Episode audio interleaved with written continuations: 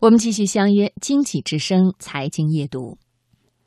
国务院总理李克强在上海召开的深化放管服改革座谈会上，专门提到了两家上海的小食店，分别是上海的梦花街十九号馄饨店和阿大葱油饼店。阿大葱油饼有多火呢？每天限号六十个，每个号限购五个。在上海能吃上阿大葱油饼，你必须得有强大的毅力。漫长的等待和期待，在很多人看来是值得的。为了不变的味道，也为了追寻一座城市的旧时光。今天呢，我们就来说说阿大的故事。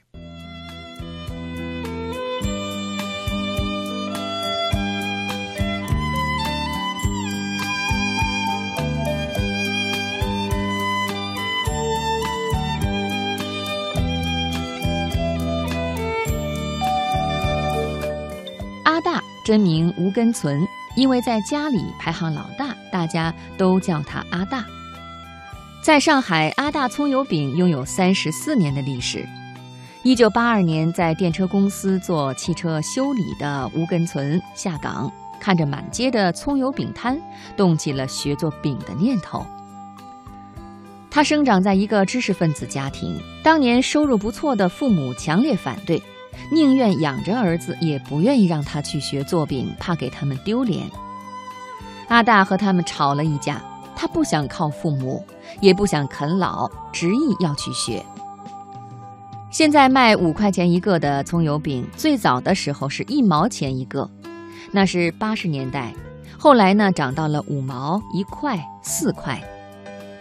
在很多老上海人的眼里，一张葱油饼是一种上海记忆。吃了有念头的，饼皮很脆，里面很香，适当的猪肥膘一点儿也不觉得油腻，反而感觉到了猪油的香气，葱的味道足而厚实，真是一种老上海的味道。和价格一起涨起来的是阿大的年纪，葱油饼摊的产量从每天出炉六百个变成了三百个，按照二十分钟才出炉一锅。也就是十个计算的话，这三百个饼不停地做，也要十个小时才能做完。有些食客觉得凌晨起床排队等饼太辛苦，但阿大几乎每天都要在凌晨三点钟就起床，他要用机器和面、切小葱、生炉子，准备两三个小时以后才能在清晨开门迎客。有老上海看见阿大的午餐都是临时抓过来的。面包还有饼干等等，队伍中的小胖饿得不行了，拿到号之后就钻进了别的小店。他忍不住抱怨说：“我从广西出差到上海，专程跑了几趟都没吃上，为什么不多请几个人做，或者扩大经营开个分店，多赚点钱呢？”阿大也被问过无数次这样的问题。他说：“店一开多，每个人手势都不一样，味道就不一样了。他不想自己做了三十几年的招牌被别人给弄坏了。他说：‘我只要保持原来这样做下去，不要走下坡路，不改变以前的味道就可以了。等到做不动了，就不做了。’做饼累了，阿大就抽根烟歇一下，一天要抽掉两包烟。”阿大接受过很多次的媒体采访，他很享受在各大电视台看自己做饼的过程。